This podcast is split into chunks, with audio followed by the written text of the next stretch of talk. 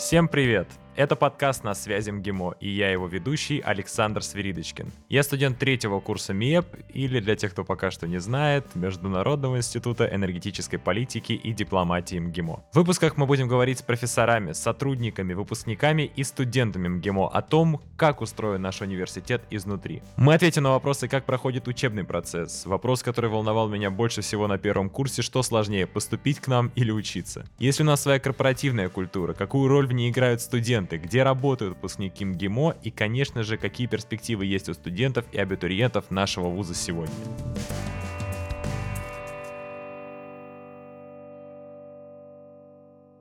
Тема сегодняшнего эпизода очень интересная. Мифы о МГИМО. Я думаю, что каждый из наших слушателей сталкивался хотя бы с одним предубеждением, связанным с нашим вузом. Например, что поступить к нам нереально, а учиться настолько сложно, что вылететь можно из-за малейшего промаха. Что в МГИМО всегда учились президенты и министры, а значит студентам уготована только карьера в политике. Сколько правды в том, что образование в нашем вузе элитарное и доступно далеко не всем. Разбираться в этом и развинчивать мифы мы будем вместе с деканом факультета международной журналистики Ярославом Львовичем Скворцовым и Никой Стефанчук, студенткой первого курса программы МГИМО Женева.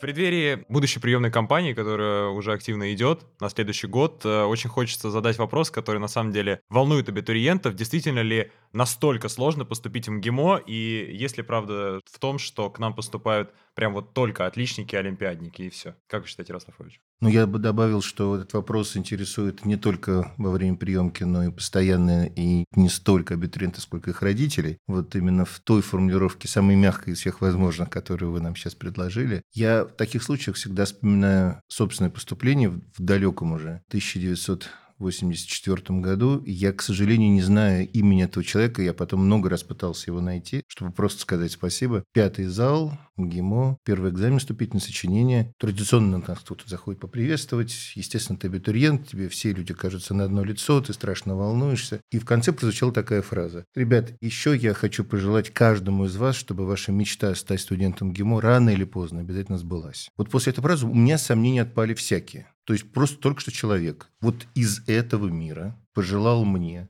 чтобы рано или поздно, не факт, что в этом году, не факт, что через год, но я стану студентом этого института, а мне больше ничего не нужно. Поэтому, вы знаете, я когда на днях открытых дверей говорю, что у нас из года в год конкурс один и тот же, один к одному, и вижу удивленные глаза абитуриентов и их родителей, я говорю, да, потому что вы, поступая в МГИМО, конкурируете только сами с собой, собственным неумением собраться, собственным неумением, нежеланием выдать здесь сейчас максимум того, что вы знаете, того, что вы умеете, собственно, расхлябностью. Вот этот конкурс один к одному выиграйте и поступите. Ник, скажи, пожалуйста, как проходило твое поступление и насколько сложно было? Правда поступают только олимпиадники и отличники? Ну, вообще, я могу сказать, что МГИМО — это такой вуз, куда, конечно, не просто поступить, но на моем опыте поступают, естественно, не только отличники и олимпиадники. Я сама по себе не поступала по олимпиадам. Я выиграла олимпиаду какую-то в седьмом классе по английскому языку, она мне не добавила ничего к поступлению. То есть я поступила только по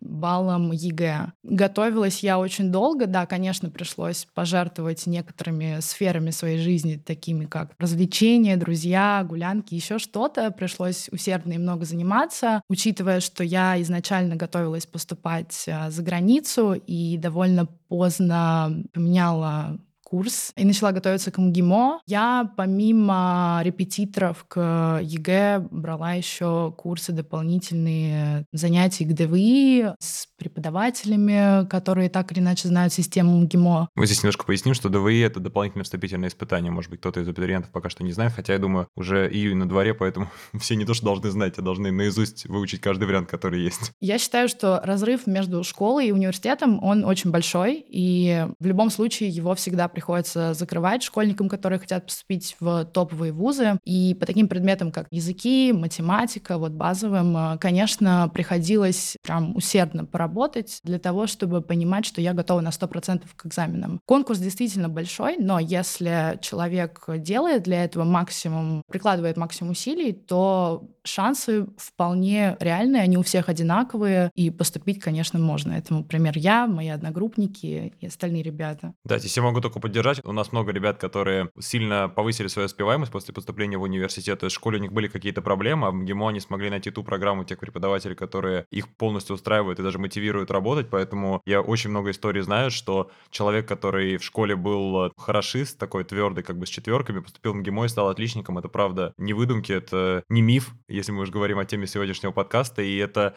реально. Ну вот мы сейчас пойдем такой, как бы, будем рисовать дорожную карту. Мы прошли этап поступления, поступили в университет.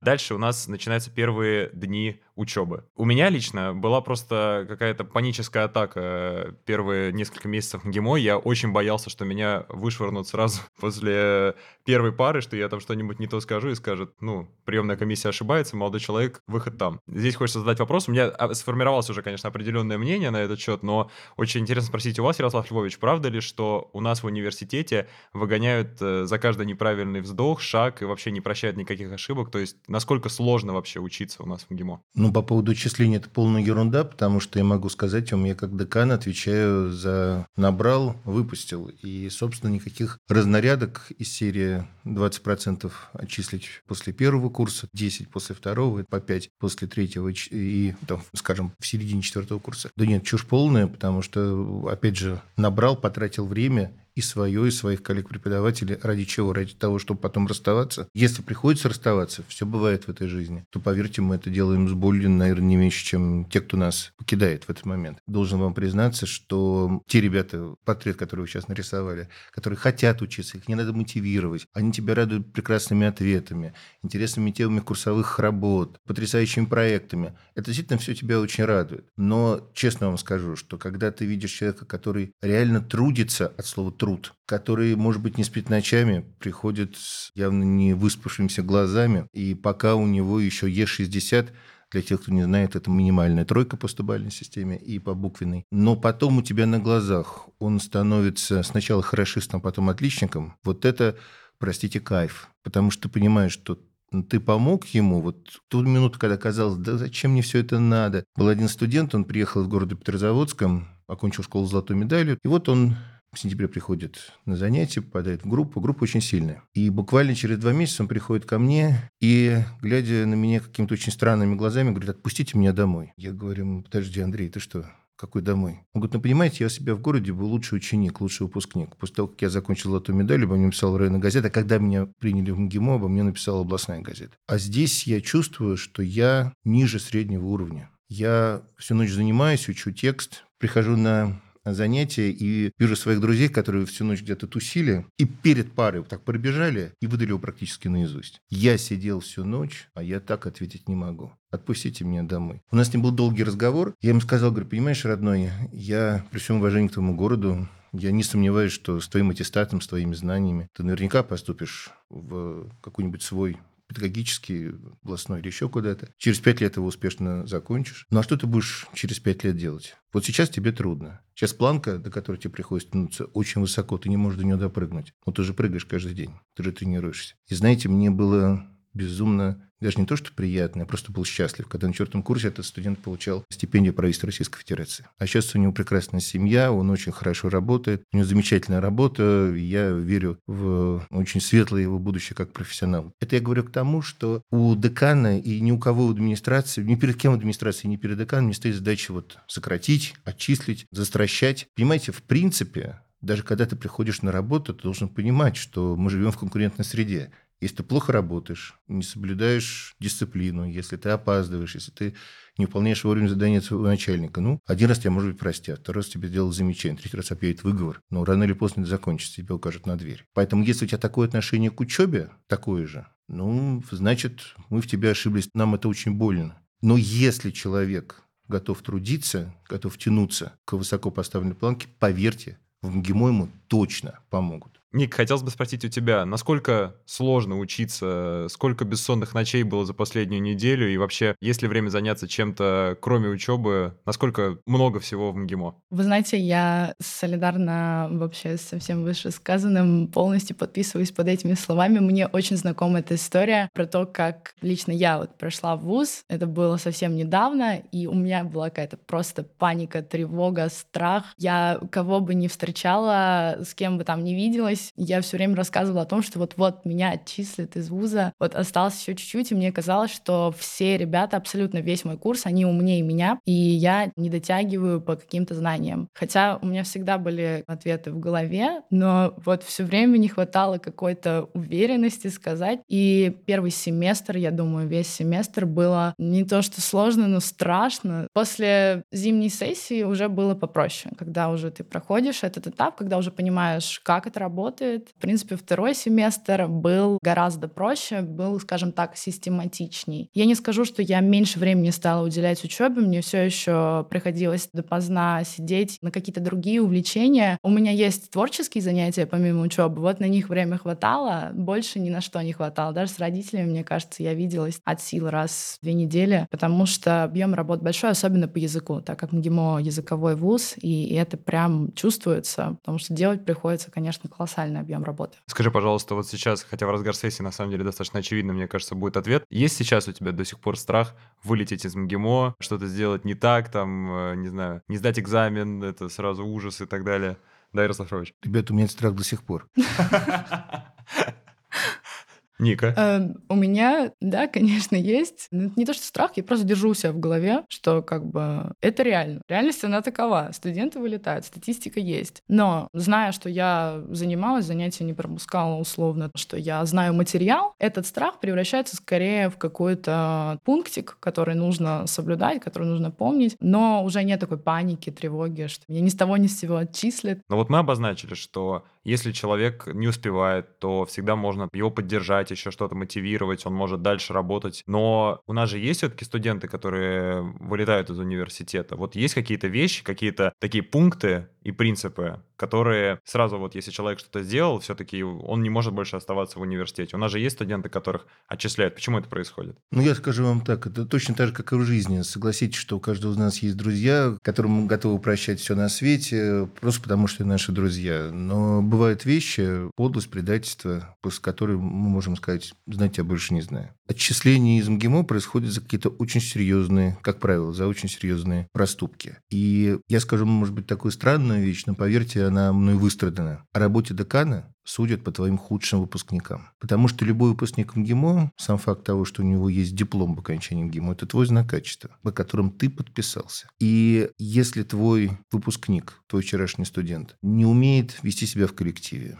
не способен ответственно подойти к поставленной работодателем задаче. Поверьте, может прозвучать фраза «А у вас в МГИМО все такие?» Это не значит, что все должны быть под одну гребенку. Безусловно, нет. Мы все разные. Но, знаете, есть такое в спорте понятие, в командных видах спорта. Команда победила на классе. Сегодня и Месси был не в лучшей своей форме, и защита иногда хромала, но команда сыграла на том уровне, ниже которого она играть не может. Вот это тот уровень, который ты как наставник, как преподаватель, как декан обязан заложить в своих студентах. Вот если этого уровня мастерства, если этого класса нет, это означает, что диплом, который ты подписал, девальвирует такие же дипломы, выданные ребятам куда более талантливым. Бывает другой еще момент. Мы сегодня вспоминали с вами, что МГИМО – это языковой вуз. Бывает так, что в общем-то, нормальный, хороший, умный, талантливый ребенок, но не способен к изучению языков. Это очень сложная тема. Мы часто не спорим с коллегами. Это могут быть преподаватели редких языков, восточных языков, или даже,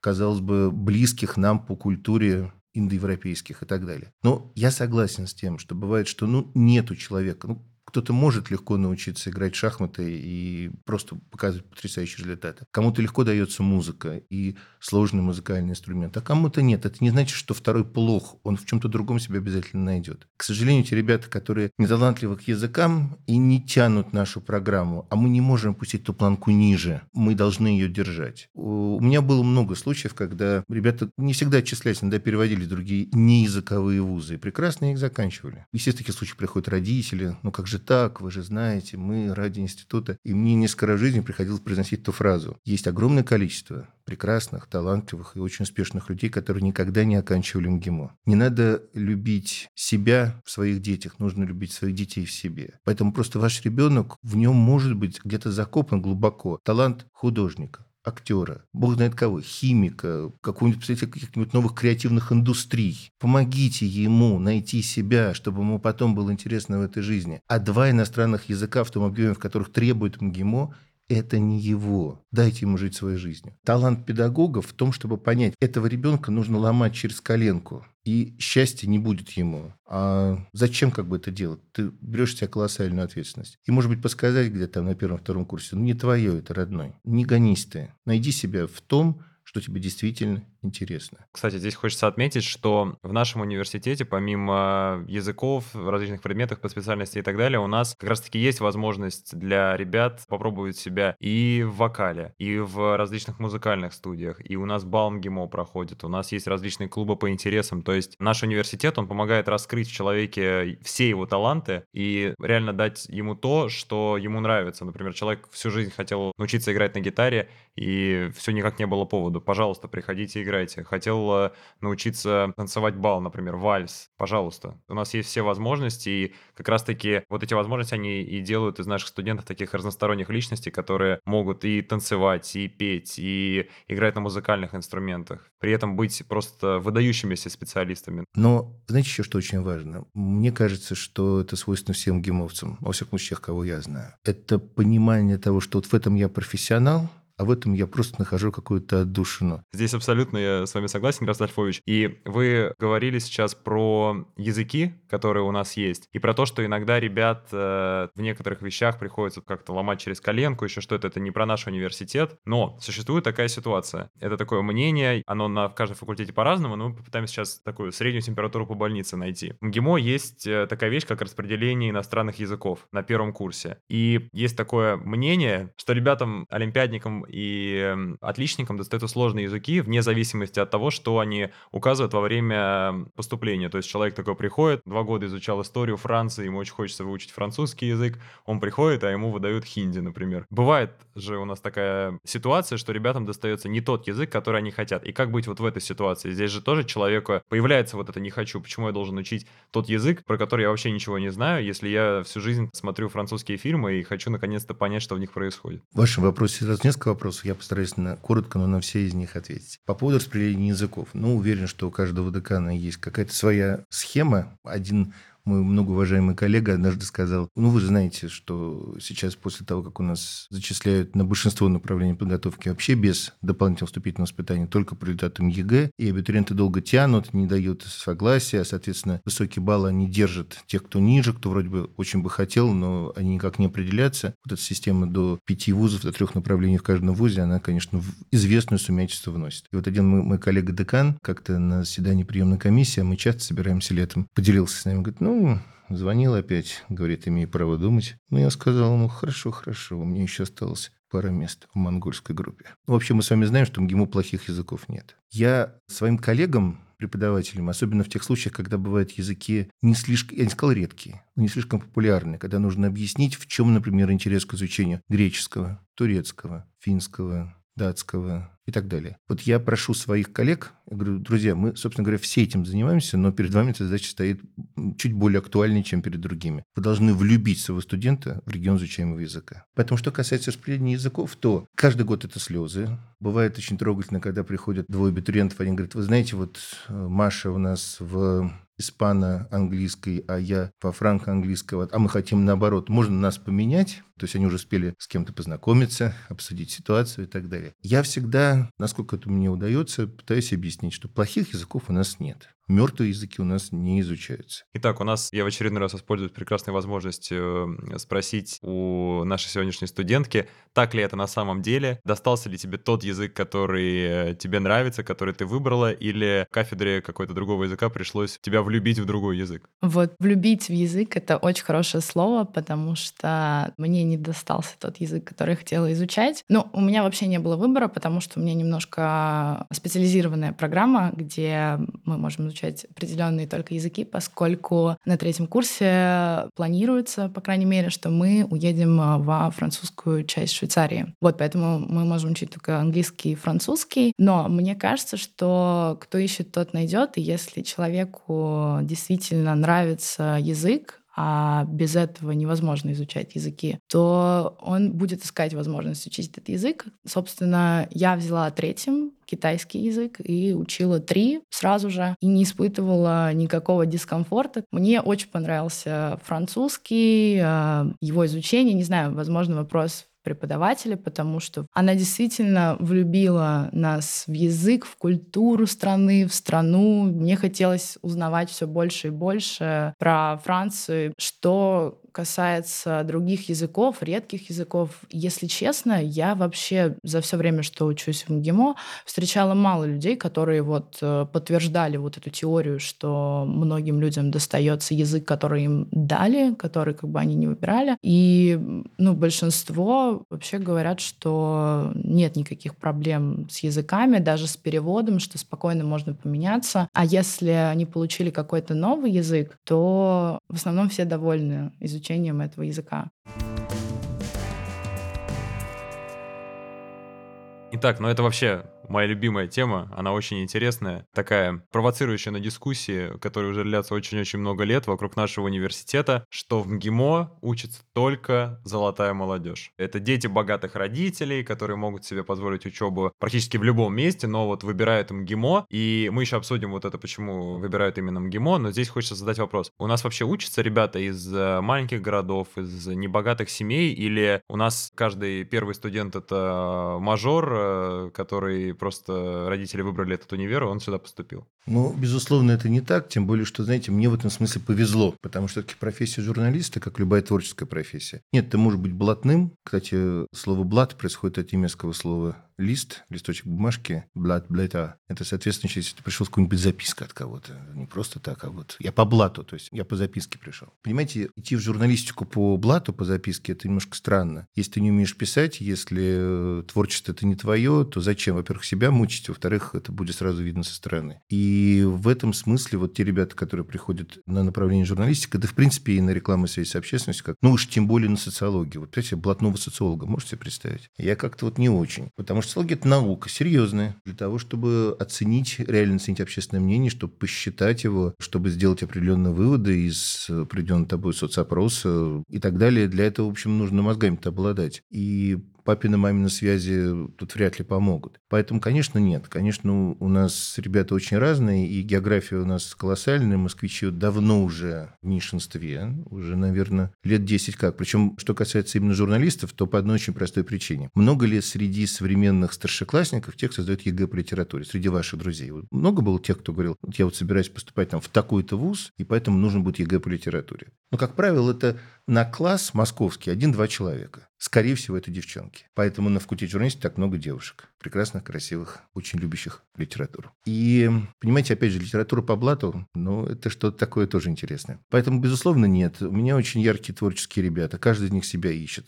Большинство себя находит. В самых разных ипостасях, в самых разных областях. Тем более, что профессия журналиста – это самая динамичная профессия. И то, чему учили нас, сегодня это больше подходит для работы, наверное, редактор в каком-то научном журнале вот, собственно говоря, то, чем мы сейчас с вами занимаемся, сидя за этим замечательным столом, это ведь тоже, я бы не сказал, что это журналистика, но это новая медийная реальность. Все мы с вами находимся в новой медийной реальности. Каждый из нас журналист либо активные, либо пассивные. То есть даже те, кто говорит, да я вообще телевизор, Ха, да вы что, я только подключен к Netflix, там еще кому-то, еще к чему-то, к платформе. И я вообще не смотрю эфирное телевидение, мне это не нужно. Газеты, журналы – это вчерашний день, да что с ума сошли. Но если ты живешь в современном мире, в современном городе, с кем ты общаешься, слышишь чьи-то разговоры, подключаешься к какой-то беседе, сам о чем-то начинаешь задумываться. Поверьте мне, до сих пор медиа подкидывают в наш общественный дискурс огромное количество тем и сюжетов. То есть формируют этот самый дискурс. Поэтому они как пассивные курильщики, пассивные журналисты. То есть я тоже, как и журналисты, об этом думаю.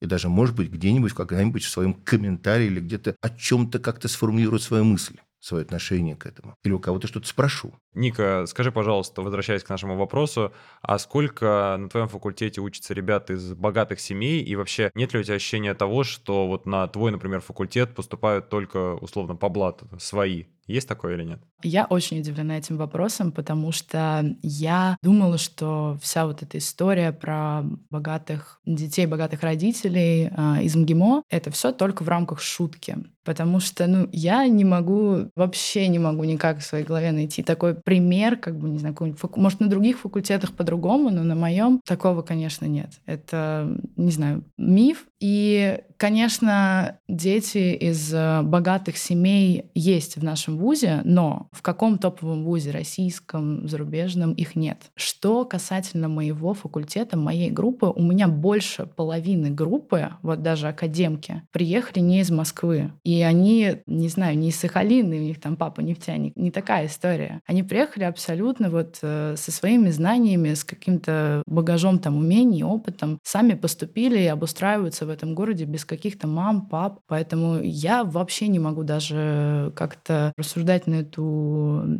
тему, что там больше или меньше. Очень мало этих ребят. Они, конечно, есть, но в основном это миф, поскольку большинство людей, которые у нас учатся, они без преувеличения заслужили это место, заработали его. Когда ваш покорный слуга был студентом ГИМО, он тоже считался особым вузом. Дети дипломатов, работников ЦК КПСС, ну, скажем так, творческая элита общества. Но просто один очень забавный пример. Я в ГИМО оказался благодаря одному своему соседу, как-то гулял с собакой. Он подошел ко мне, мы разговорились. Он говорит, а куда собираешься поступать? Ну, я говорю, да, вот, наверное, по стопам родителей, филфак МГУ. Он говорит, а МГИМО не хочешь? А мне как-то так понравилось, вот сам по себе такая идея. Ну, а почему вот опять планка, о которой мы сегодня говорили? И я пошел несмотря на такие спокойные протесты своих родителей МГИМО. И вот с этим человеком, Мишей Бирюковым, мы дружим вплоть до сегодняшнего дня. Мы по-прежнему оба живем в этом доме. И я вот очень хорошо помню, я многому чему у него научился. Будучи человеком из очень состоятельной семьи, он однажды другого нашего соседа, который не доучился МГИМО, он был отчислен, осудил за то, что тут приехал в институт, уже какой-то проспект Вернадского, на папиной чайке. И после этого сказал такую фразу. Ты знаешь, в МГИМО не престижно ездить студенту, ездить на машине, на которую ты не мог заработать прошлым летом в стройотряде. Ник, скажи, пожалуйста, вот сейчас э, Ярославович поведал нам историю из его студенческих лет. Сейчас остается такая же ситуация, что непрестижно приезжать или приходить в наш университет в том или на такой машине, на которой ты сам не смог заработать? Бы? Вообще у нас многие ребята работают с первого курса, преподают, э, репетиторствуют, еще как-то, потому что, в принципе, такой подход, который был у вас, он остался и у нас, что, конечно, престижно, когда ты приложил какие-то усилия и заработал сам на то, что ты сейчас имеешь, и никогда ни в какие времена, не знаю, не было круто, когда человек приходил и говорил, у меня есть там это, пятое, десятое, и ничего из этого абсолютно не является его заслугой. Как бы вы охарактеризовали МГИМО? Элитный или элитарный? Безусловно, элитный. В чем разница? В элитарном учится элита, а в элитном вузе элиту готовят. Хочется поговорить про карьеру, ведь в МГИМО учились многие министры, дипломаты и так далее. Бытует мнение, что после нашего университета работать можно только в политике. Но вот у вас, например, Славович, есть опыт работы в «Комсомольской правде», литературной газете, в «Коммерсанте». И как бы вы ответили на вопрос, где работают выпускники МГИМО сегодня? Так же, как и вчера, они работают там, где им это интересно, где они себя чувствуют комфортно, где они хотят себя реализовать. Вы перечислили только некоторые места, где я работал. Кстати, у журналистов это тоже такая, знаете, часть профессии. Вот иногда спрашивают, а почему, вот, правда, возьмите любого журналиста, до такого времени работал там-то, потом, кажется, он кардинально изменил свою судьбу, условно говоря, ушел с газеты на радио. Работал на радио, перешел в информационное агентство. Каждый художник ищет то место, где он может себя раскрыть где, как ему кажется, он может себя проявить, еще до какой-то планки подняться. Поэтому творческая личность, ну, это, собственно говоря, я очень люблю такие аналогии выстраивать между журналистикой и сценическим искусством. Посмотрите, как часто в театрах, московских театрах бывает так, что вот, вот играл в этом театре, потом пришел новый режиссер, пришел в другой. Иногда там целая группа, ну, вспомним историю Таганки, например, или там чуть ли не весь коллектив уходит, раскол МХАТа и так далее, и так далее, и так далее. Это почему? Ну, просто потому, что творческая личность, она ищет себя. Иди за тем, кто ищет, и беги от того, кто говорит, что нашел. Поэтому я думаю, что выпускники МГИМО во всяком случае, те, у кого есть творческая жилка, они находятся в поиске, и это прекрасно. И продолжать поиск себя не поздно никогда. Потому что чем больше ты узнаешь, тем больше ты понимаешь, как мало ты знаешь, как мало ты умеешь, и как многому еще хотелось бы успеть научиться. А вот если, например, я человек, который увидел вот названием ГИМО МИД РФ, такой думаю, вот, МИД, я всю жизнь хотел работать в МИДе. Я вот прихожу в ГИМО, и можно ли мне получить какую-то гарантию, то, что после нашего университета я обязательно, например, пойду работать в МИД? Конечно, стопроцентно, безусловно, нет, но то, что ради этого нужно поработать, для этого нужно хорошо выучить как минимум два иностранных языка. По нынешним временам еще обязательно закончить магистратуру. То есть, как бы алгоритм заложен. Справишься, не справишься, это уже дальше, опять же, конкурс один к одному, о чем мы сегодня говорили. Дальше себя нужно будет корить, если не получится. Но знаете, вот по поводу любимого Министерства иностранных дел, где-то, наверное, лет 15 назад было одно очень интересное исследование, проводимое, кстати, одной из наших кафедр. Вывод был такой, что нынешнее поколение, ну, на тот момент, воспринимает Министерство иностранных дел э, не как, вот, знаете, вот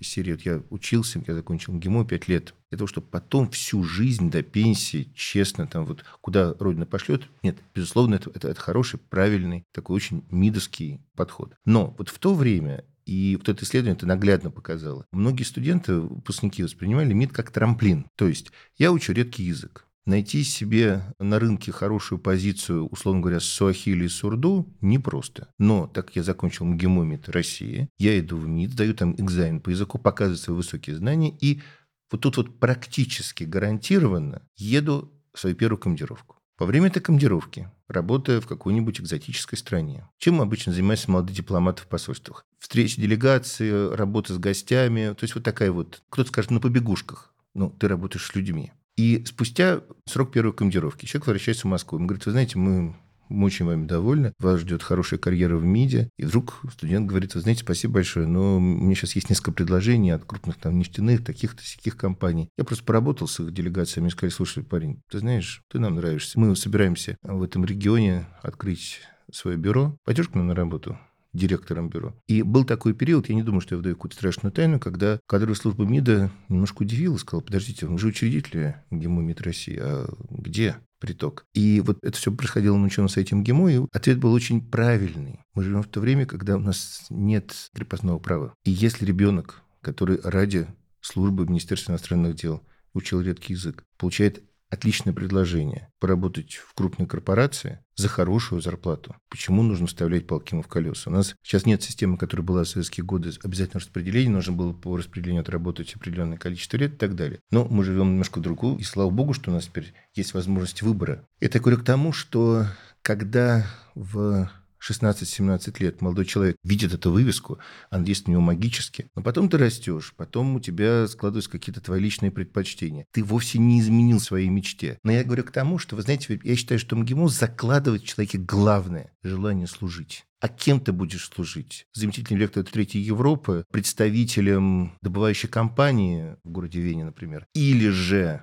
ты просто будешь выходить на сцену и пленять своим искусством зрителя. Вот формы могут быть разные, главное, чтобы содержание было одно. Ник, скажи, пожалуйста, а вот э, ты бы где хотел работать после окончания университета? Вы знаете, это такой достаточно сложный вопрос, который можно задать первокурснице. Но я думаю, что так как моя специальность экономист, мне было бы, конечно, здорово как минимум постажироваться в какой-нибудь крупной компании и в идеале в будущем открыть уже свое дело, у меня уже был проект вместе с командой по стартапу. Не хватало только каких-то ну, навыков, которые как раз может дать бакалавриат, некоторые специализации, если можно так сказать. И как раз я надеюсь на то, что доберу эти навыки в университете и смогу продолжить этот проект вместе с ребятами. Но как повернется жизнь, что произойдет, я не знаю, что будет даже завтра, поэтому я не могу говорить, что будет через 4 года, поскольку в моей семье много людей, связанных с телевидением, и,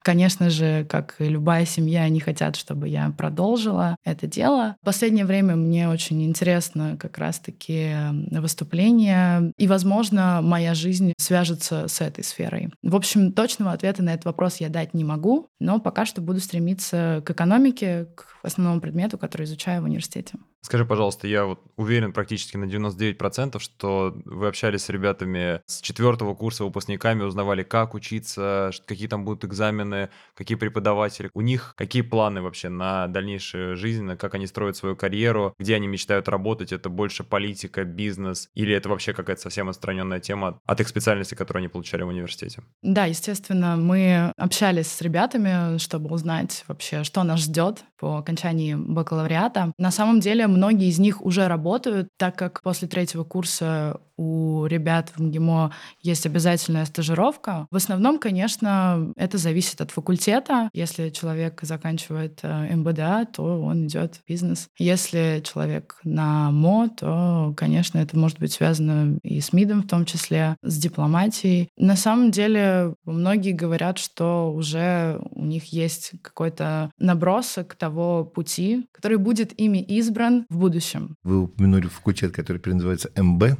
международный бизнес. Вот удивительно, у меня сын закончил в 2011 и с ним вместе учился парень, значит, соответственно, выпускник МЖ, а его старший брат закончил тогда МБДА. Вот сейчас по прошествии уже 12 лет после окончания МГИМО, тот, который закончил МБДА, работает в агентстве России сегодня и преподает у нас на факультете журналистику, а Кирилл, который закончил МЖ, занимается бизнесом. Удивительно. А вы знаете, для меня нет ничего удивительного в этом, потому что такой уже достаточно давний спор, еще каких-то лет 30 назад система высшего образования, она напоминала такой, знаете, вот эскалатор. Если вы бывали в Петербурге, знаете, что там очень много mm-hmm. в метро станций так называемого глубокого заложения. Вот, то есть шаг лево, шаг вправо, это ты топчешь на месте. Нет, все, встал, вот ты идешь, идешь, идешь по этой дорожке. Сейчас, слава богу, ситуация другая. Ты все время, каждый день начинаешь, ты должен думать, ага, так, вот где мне чего не хватает, где я могу чего-то добрать, вот здесь я пойду вот там на MBA получу, здесь я вот на этих курсах, здесь у меня такая есть возможность. То есть вот это вот та ситуация, что если ты стоишь на месте, ты катишься назад. Также и вот на этом эскалаторе, то есть ты не можешь, вот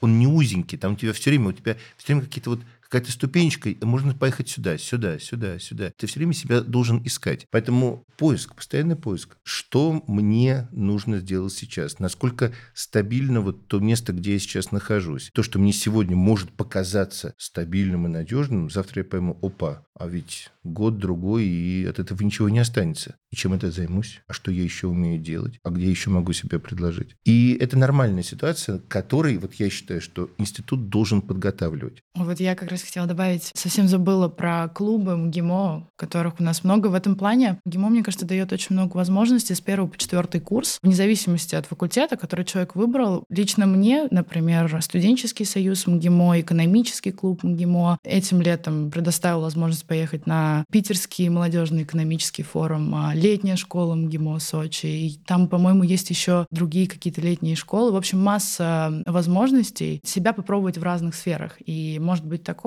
что человек попробует себя в противоположной какой-то сфере и поймет, что там чувствует себя комфортнее, хочет дальше развиваться. И вообще вот я была на неделе карьеры МГИМО тоже, где много разных компаний, и хочу сказать, что мне кажется, больше 60% из них готовы брать и первокурсников. Естественно, у которых есть заслуги, за которые их можно взять, но в любом случае они открыты, и как бы стажировки можно проходить э, с первого курса, пробовать себя, чтобы определиться к концу бакалавриата, что человек хочет делать.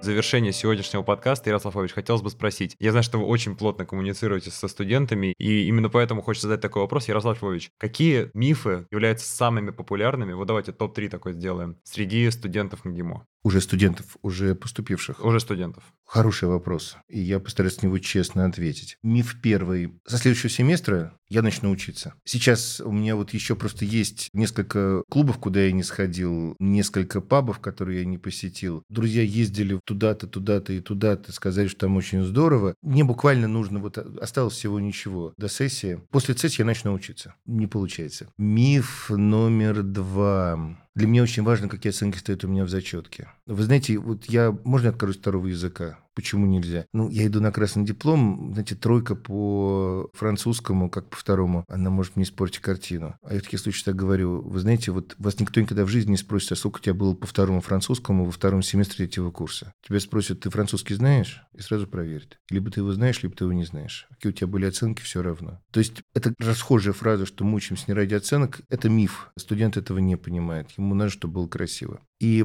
последний миф, вы знаете, вот У меня сын закончил МГИМО. Где-то года через три он очень успешно у него пошла карьера, он занимался телевизионной автомобильной журналистикой. У него было несколько очень ярких проектов, которыми я горжусь. И как-то я услышал, что я летел в командировку и ищу себе замену, кого-то там из друзей прошу прийти провести пару по экономической журналистике. Он говорит, папа, давай я проведу. Я говорю, сынуль, хорошая идея, только одно условие. Вот на следующее занятие, когда я еще не улечу, я приду сам, я просто посмотрю, как ты это делаешь. Если будет окей, то через неделю сам проведешь. Я пришел, мне очень понравилось, как он все организовал, все у него работали, все очень здорово. И когда мы с ним вышли в коридор, у него какое-то было очень удивительное лицо, такое задумчивое. Я такого давно не видел. И вдруг он повернулся ко мне, сказал фразу, это тоже вот миф номер три. Он говорит, пап, зачем нам так рано дают высшее образование? Вы знаете, это был как гром среди ясного неба, потому что первое желание отца поспорить, сказать, ну, во-первых, высшее образование не дают, его берут. Во-вторых, ты же... Но на самом деле, я, так я своего сына хорошо знаю, я понял его прекрасно. Просто там за пару лет до этого он как-то пришел, говорит, вот, что это такое? Мы сейчас отбирали нового ведущего, я хотел попробоваться, мне сказали, слушай, Скворцов, все нормально, но дикция у тебя отвратительная. Почему нам на факультете журналистики не поставили дикцию? Я говорю, сынуль, у тебя была дисциплина по выбору, которая называлась риторика. Там в том числе ставили дикцию. Ну, ты пошел, потому что там добрый пожилой преподаватель, вас набивается вся аудитория, он вас всех обожает, он вам рассказывает очень интересные и полезные байки, хотя вы спите на последнем ряду, потом всем ставят пятерки. Так что вот я думаю, что миф номер три, он, конечно, не только МГИМОвский, это то, что вот я сейчас образуюсь, получу диплом, и это будет такой, знаете, универсальный входной билет во все самые неприступные двери самых заманчивых крепостей. Ничего подобного. Учиться надо будет всю жизнь, потом даже, может быть, не меньше, чем во время учебы. Поэтому главное, чему должен учить МГИМО и вообще в целом школа, высшая школа, научить учиться. Большое спасибо, Ярослав Львович. Ника, скажи, пожалуйста, какой твой самый любимый миф о МГИМО? Мне очень нравится, очень э, озеркаливает миф про то, что я начну учиться с понедельника и начну учиться с следующего семестра. Но на самом деле есть один, так скажем, известный э, миф э, в МГИМО. Это одно видео, которое стало очень популярным, вирусным, там, где девушка спрашивает студента МГИМО, куда вы пойдете после МГИМО, и студент немного подумав, отвечает на Патрике. Поэтому это продолжение нашего разговора про мажоров и детей богатых родителей. Но благо это всего лишь миф. Большое спасибо, Ярослав Ильич, большое спасибо, Ника, за сегодняшнюю дискуссию. Спасибо вам. Спасибо. Дорогие друзья, спасибо большое, что прослушали наш сегодняшний выпуск. Подписывайтесь на нас на всех подкаст-платформах, чтобы не пропустить новые эпизоды.